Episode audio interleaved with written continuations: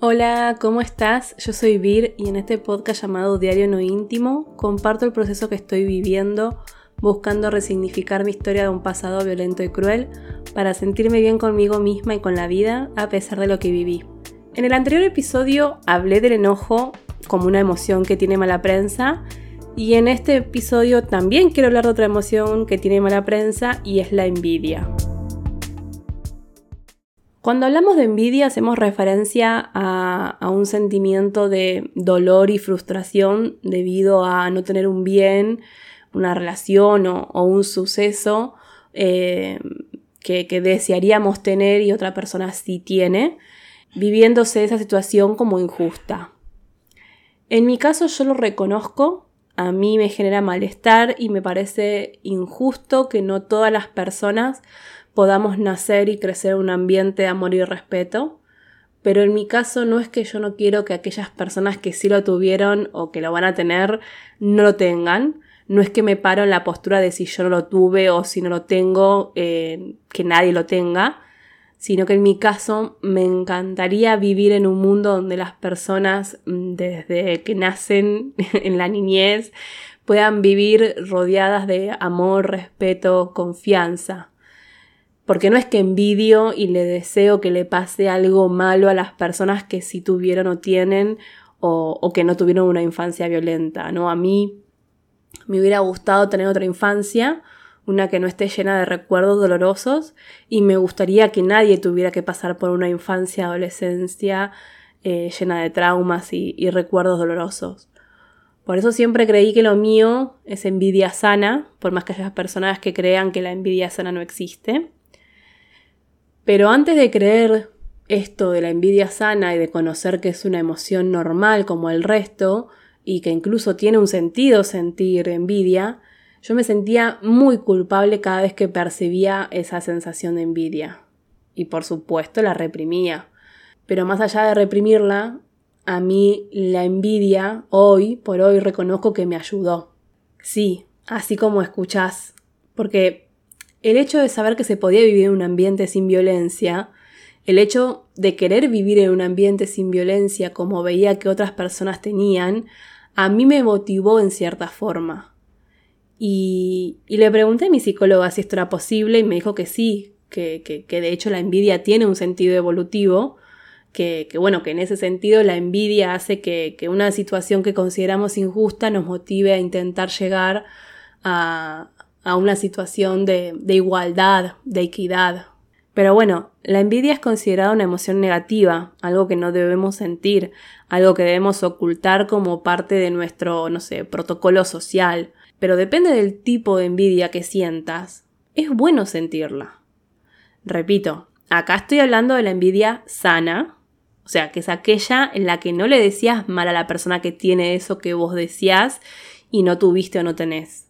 Sino que estoy hablando de la envidia como emoción que nos señala aquello que, deseamos obtener para nosotras mismas y, que puede resultar útil para identificar motivaciones o deseos de lo que quizás no éramos demasiado conscientes hasta que, bueno, no lo vemos en otras personas. Entonces, si ahí me preguntas, sí, existe la envidia sana. Y la envidia sana nos puede ayudar a crear algo y, y a reinventarnos. Que podamos ver que si una persona pudo hacer tal cosa, yo también puedo. Por ejemplo, durante muchos años viví tapándome la cicatriz de mi brazo por vergüenza. Eh, incluso en los días de 40 grados de calor en Buenos Aires me ponía un saquito o algo, no, no, no, no, me, me ponía una remera o una musculosa. Y cada vez que veía a otra persona que sí mostraba su, su cicatriz abiertamente, a mí me generaba admiración y envidiaba esa actitud. Pero no porque quisiera tenerla yo y no esa persona. No, no, quería tener esa misma actitud, esa misma confianza y autoestima eh, y ese deseo de tener esa misma actitud me hizo esforzarme en trabajar sobre mi autovaloración, sobre eh, mi vergüenza y empezar a mostrar mi cicatriz sin miedo y sin vergüenza. Por eso digo que hay una gran diferencia entre querer crecer con lo que se envidia o querer destruir lo que se envidia. Otra cosa, por ejemplo, que envidio en las personas es que puedan manejar aún teniendo miedo Sí, sí.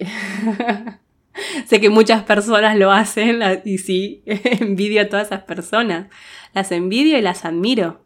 Me encantaría poder superar y gestionar mi miedo y trauma a conducir un vehículo, pero todavía es muy fuerte en mí el trauma y me paraliza. Incluso me genera mucha ansiedad el solo hecho de pensar en hacerlo. Y con eso que dije de que no solo envidio, sino que admiro, ahí creo que también está la diferencia. Porque admirar es decir, eh, voy a intentar hacer lo que hizo esa persona. Voy a averiguar si yo también lo puedo conseguir de la misma forma en la que la hizo o, ver cómo puedo hacerlo yo. Por eso decía que la envidia sana puede ser un gran motor de motivación. La envidia tiene una parte buena, que es que te conecta con aquellos deseos insatisfechos y nos permite reconocer que, el otro o la otra que, alcanzó eso, yo también lo deseo, por más de que todavía no, no, no lo haya logrado o no lo haya intentado. Pero para eso debes conocerte y valorarte, para que cuando sientas esa emoción, en vez de reprimirla, puedas preguntarte por qué la estás sintiendo y te propongas trabajar y gestionarla. Porque lo cierto es que ninguna persona puede elegir cómo sentirse en determinado momento, pero sí se puede influir en cómo lo percibimos. Y el entendimiento de lo que somos puede modificar y reestructurar lo que sentimos, incluyendo la envidia. Ojo, no estoy negando que la envidia puede provocar agresividad y problemas de depresión o ansiedad. O sea, en ese caso, por supuesto que recomiendo buscar apoyo psicológico para trabajar esas emociones. Entonces, la pregunta para conocerte este episodio puede ser ¿qué cosa o situación envidias? ¿Podés hacer algo para alcanzar eso que deseas y que no tenés? Y ahí aprovecha para usar toda tu creatividad y pensar en justamente qué podrías hacer para cambiar o mejorar tu realidad. Porque detrás de cada cosa o situación que envidiamos hay un deseo oculto un deseo insatisfecho.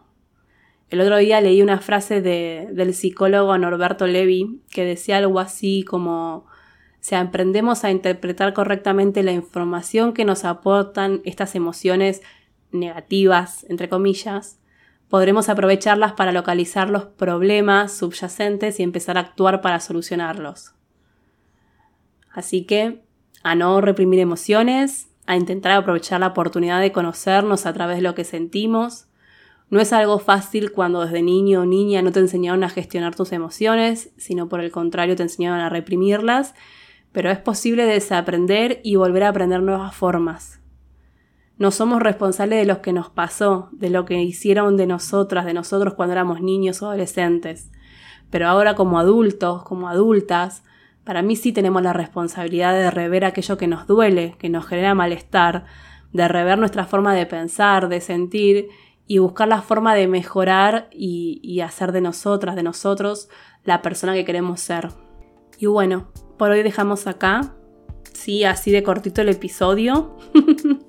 Intento hacer episodios más cortitos sin no irme tan por las ramas. A veces me sale, a veces no. Igualmente aguante el Let It. Eh, pero bueno, esta oportunidad me salió así cortito. O sea, no, no tengo mucho más para decir entonces. Y no quiero irme por las ramas porque si no, ya sabemos que es muy fácil. Gracias por escucharme, gracias por leerme, gracias por escribirme. Te invito a que te suscribas a mi newsletter donde todos los meses en los últimos días eh, una carta con reflexiones, ideas que fueron pasando durante el mes y que quedaron por fuera de los episodios.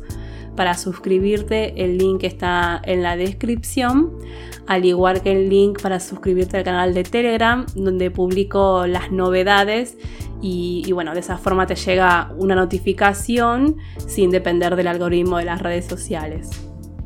También depende de la app en la que me estás escuchando, puedes suscribirte y calificar el podcast.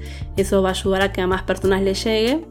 Y, por supuesto, más que bienvenido que compartas este episodio con aquellas personas que crees que se van a sentir comprendidas y acompañadas cuando lo escuchen. Gracias, muchas gracias. Nos vemos en el próximo episodio. Chau, chau.